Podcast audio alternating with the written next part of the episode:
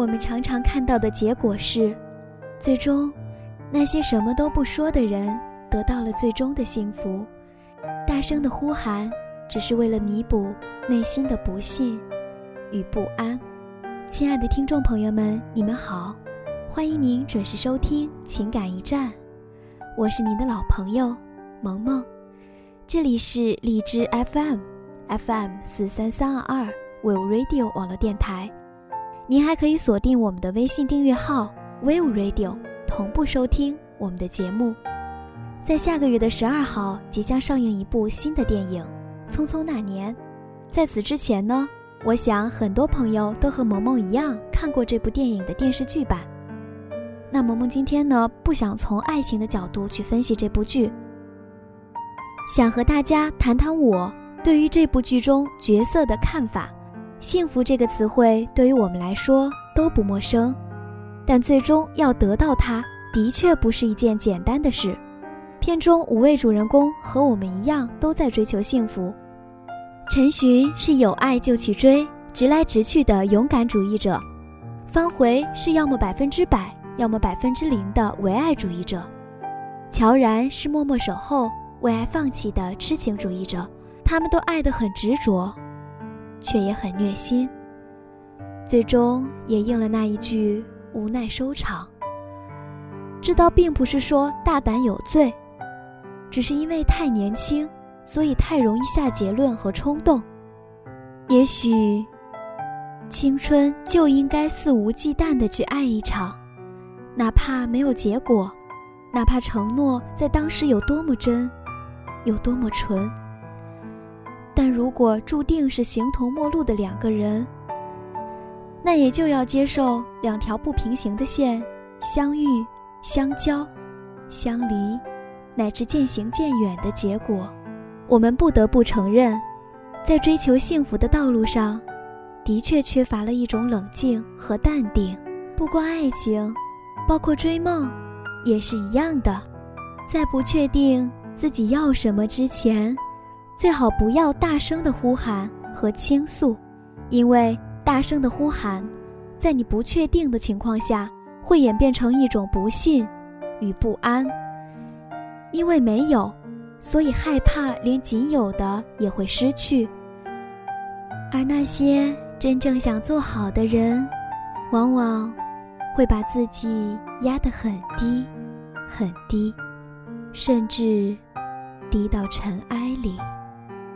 他们不会盲目的去闯，而是先做一个冷静而全面的分析，然后为自己定好位，把大的目标分割成小的关卡，一步一步的去实现、去探索。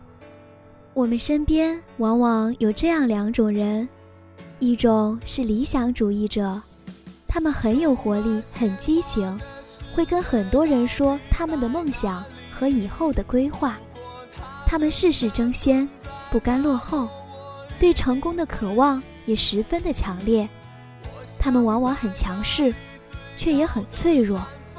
他们看起来很强大，其实内心是空虚的。还有一种人，他们很低调，平时也不会过多的出现在社交场合。他们或许看起来很二，很呆，很傻。很没追求，其实，他们只是不说，并不代表他们心里不想。这种人往往在暗下里努力，他们懂进退，知分寸，不动声色地接近着成功。这两种性格的人，我们没有必要去比较他们的优劣好坏，只是想说，在没有确定百分之百成功时，谁都不要那么轻易地下结论。最好还是心静一些，沉一些，这样才能更好的去达成你心里的那个目标。低调做人，高调做事，是一门艺术。我们也长大了，要明白这种人际关系的艺术。事情还没有成功之前，我的建议是，最好不要多跟别人提及，因为如果成功了，固然是没有话说。那万一要是失败了呢？别人虽然嘴上不说，心里也难免会觉得你这个人做事有些张扬。举一个很简单的例子，常考第一的人，哪怕有一次考了第二，别人也会觉得这个人不行了，学习下滑了；而总在后面的人，高考那一次杀出来了，别人就会觉得他真的很不简单。道理是一样的，总考第一的人，在人们心里已经树立了高大的形象，也可以说是很高调的形象。那么他就会承担无形的压力，而平时不太扎眼的人，显然就没有那么多的压力。他们往往可以很自由的发挥，很轻松，也很放松，往往就会有事半功倍的效果。所以，事情还没有尘埃落定的时候，萌萌建议大家最好不要过多的展露锋芒，给自己一个轻松的空间。胜不骄，败不馁，往往更容易达成你的目标。在还没有成功时，不妨埋下头来，咬着牙继续往前走，把背影留给大家。因为懂得骄兵必败的道理，所以要更加明白成功的来之不易。在节目的最后，萌萌想跟大家共同分享汪国真的一句名言。